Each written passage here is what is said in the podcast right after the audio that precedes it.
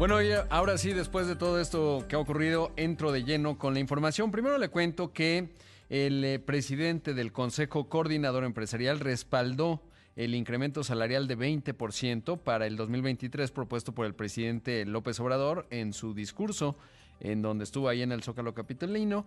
Eh, originalmente eh, los sindicatos habían propuesto un aumento salarial de 25%, Coparmex había planteado que fuese de 15%. Estamos hablando de un año en donde tenemos una inflación pues récord, por lo menos de los últimos 20 años.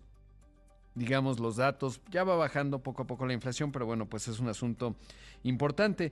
La verdad es que eh, me ha llamado la atención el papel, eh, pues le diría, ya lo he escrito un poco eh, demasiado obsecuente de Francisco Cervantes, el presidente del Consejo Coordinador Empresarial, que eh, pues eh, estuvo ahí presente en la marcha que organizó el presidente en este suerte de desfile y mire aquí un fragmento de lo que dijo.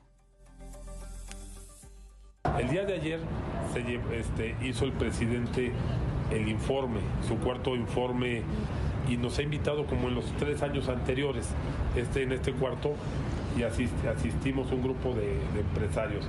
Y ahí a lo mejor ha habido algunas confusiones que fuimos a la marcha bien claro que quede. Fuimos invitados por el presidente al informe y fuimos a escuchar el informe, que además ya lo estamos analizando, pero que quede bien claro, ¿eh? no fuimos a la marcha, fuimos al informe que fue a lo que fuimos invitados.